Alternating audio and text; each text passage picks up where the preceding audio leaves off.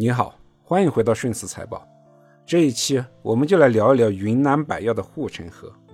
要说云南白药，得从两条线聊起，一条是国家的绝密配方，另一条是国有资产的混改方案。从近几年的表现来看，混改方案对云南白药的影响较大，所以我们就先从混改方案说起。二零一九年的七月，云南白药的混改方案落地。引入了民间资本新华都实业集团股份有限公司，新华都及其一致的行动人陈发树投入了二百五十四亿元，最后获得百分之二十五点一四的股权。混改之后，一个比较大的改变就是企业每年的分红比例都很高，二零一九年是百分之九十二，二零二零年是百分之八十九，二零二一年是百分之七十三。二零二二年是百分之九十，也就是说，企业每年赚到的净利润有约百分之九十都以现金的方式进行了分红，并未用于企业的扩大再生产。高分红的原因很简单，因为陈发树的钱是借来的，每年都要还利息。为了缴纳二百五十四亿元的股权款，他出售了自己的资产。并将之前投资的部分公司的股权出售或者抵押，哪怕是现在的云南白药、新华都三分之二的股权也是处于抵押状态。抵押了做什么？当然是跟银行借钱。企业每年只有维持高分红，才有可能还清利息嘛。从云南白药这几年股票的分红来看，陈发树投入了二百五十四亿元，每年可以获得分红是。百分之二到百分之五，这个与银行的利息相近。如果再少，就不够还利息了。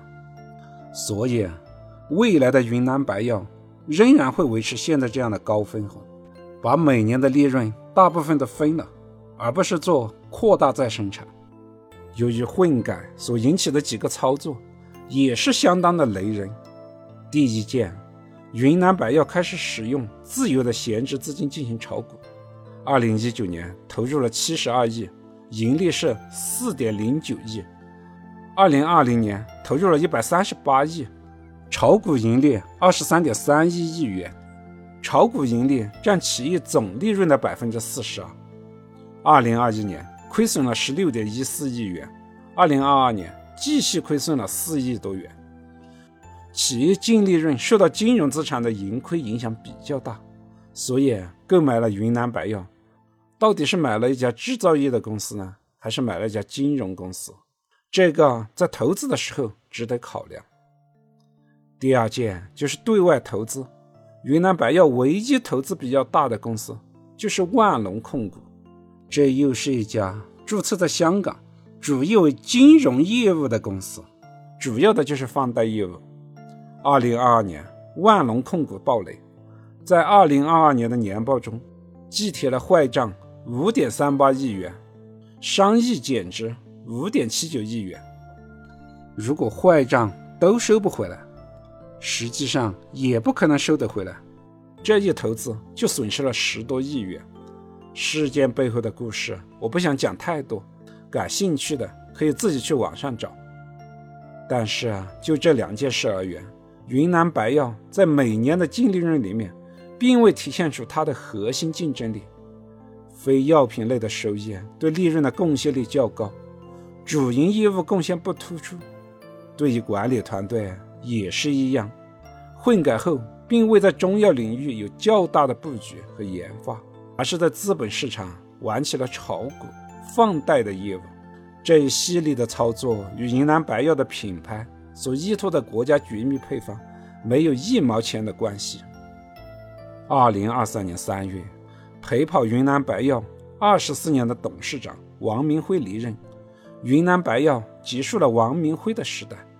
未来是否还能专注于中药事业，依托云南白药的国家绝密配方，真正成为中国的强生，只能拭目以待，看新上任总经理的战略规划了。从云南白药的混改方案来看，企业并未发挥出真正的核心竞争力。那么，它的绝密配方的护城河在哪里呢？我们下期接着聊。感谢您的聆听，顺思财宝，下期再见。